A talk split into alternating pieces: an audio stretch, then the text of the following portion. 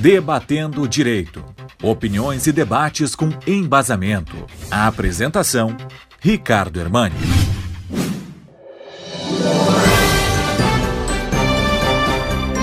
Um dos temas que foram tratados ao longo do ano nas nossas conversas de todas as segundas-feiras diz respeito à Lei Complementar 173 de 2020, que foi uma regra jurídica que, de um lado, tratou da transferência de recursos da União para estados e municípios com o objetivo de combate ao coronavírus e também para restrição e redução dos impactos financeiros nas contas eh, dos entes subnacionais, estados e municípios. Mas de outro, lá no seu artigo 8 trouxe uma série de restrições no sentido de criação de cargos, eh, de aumento de pessoal e tantas outras despesas de caráter continuado. E uma delas dizia respeito à questão da revisão da remuneração dos servidores públicos. Me recordo de ter trazido aqui o posicionamento bastante contundente no sentido de que até o final deste ano de 2021 estava proibida qualquer tipo de alteração, inclusive a recomposição inflacionária, ou seja, os servidores públicos não poderiam receber é, o, a revisão, o reajuste, o nome que fosse dado, a recomposição da inflação até o final de 2021. Pois bem, este assunto passou a ser analisado pelo Supremo Tribunal Federal, que em quatro ações diretas de inconstitucionalidade confirmou eh, a regularidade, a constitucionalidade da Lei 173, ou seja, de que não poderia ser dada eh, esta revisão, esse reajuste,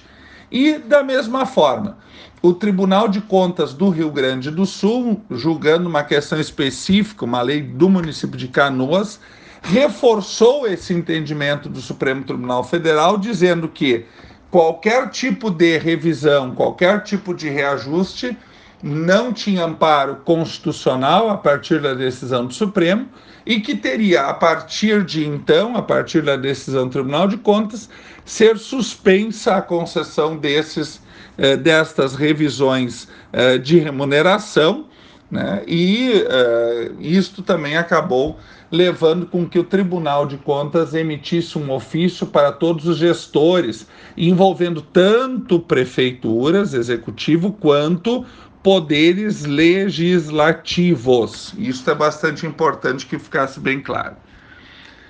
Mas além do Tribunal eh, de Contas eh, do Rio Grande do Sul, uma pesquisa rápida que fizemos mostrou que vários tribunais foram no mesmo sentido. Tribunal do Acre, da Lagoa, Ceará, eh, Espírito Santo, Mato Grosso do Sul, Santa Catarina adotou essa mesma teoria ou ideia de envio de ofício para os gestores.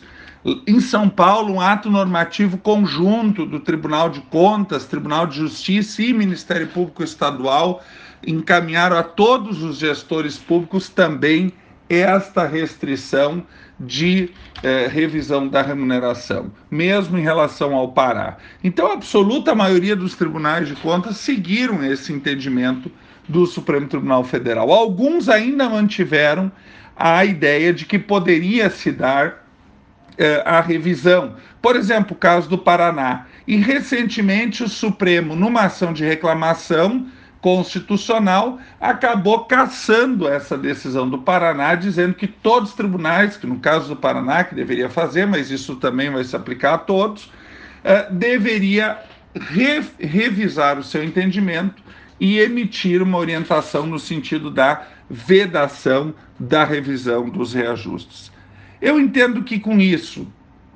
é, fica bastante claro que os servidores públicos também estão dando é, a sua contribuição no período de pandemia e que esses recursos que vieram pela Lei 173, se de um lado é, melhoraram as finanças locais ou diminuíram ao menos os efeitos da pandemia, seja para estados e municípios, por outro também estipularam e trouxeram uma contrapartida que foi de fato a redução ou a não possibilidade de incremento de despesas de pessoal eh, de caráter continuado. Então, dito isso, eu queria desejar a todos mais uma excelente semana e que continuemos juntos discutindo os temas da atualidade que envolvem a administração pública, o direito e, sem dúvida, a questão do combate à pandemia.